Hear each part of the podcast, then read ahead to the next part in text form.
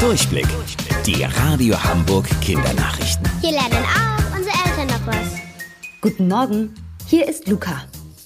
Seit gestern haben bei uns in Hamburg Geschäfte mit über 800 Quadratmetern Fläche wieder geöffnet.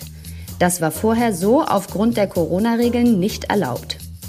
Auch die IKEA-Filialen durften wieder Gäste empfangen.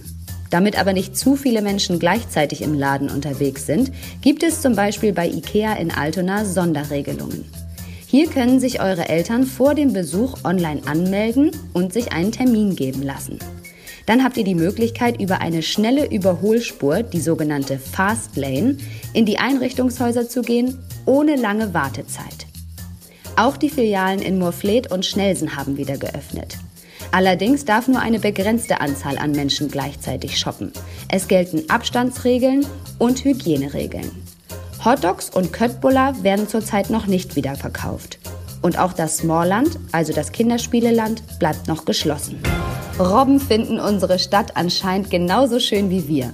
Erst letzte Woche hatte sich ein kleiner Seehund bei uns am Elbstrand gesonnt. Gestern hat eine Spaziergängerin wieder eine kleine Robbe in Teufelsbrück entdeckt.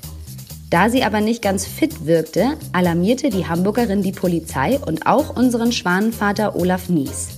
Nachdem er die kleine Robbe untersucht hat, wurde sie im Anschluss in eine Aufzuchtstation nach Friedrichskoog, das ist an der Nordsee, gebracht, aufgepäppelt und wieder in die Freiheit entlassen.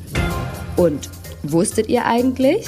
Angeberwissen. Es bräuchte 136 Milliarden DIN A4 Blätter, um das Internet auszudrucken.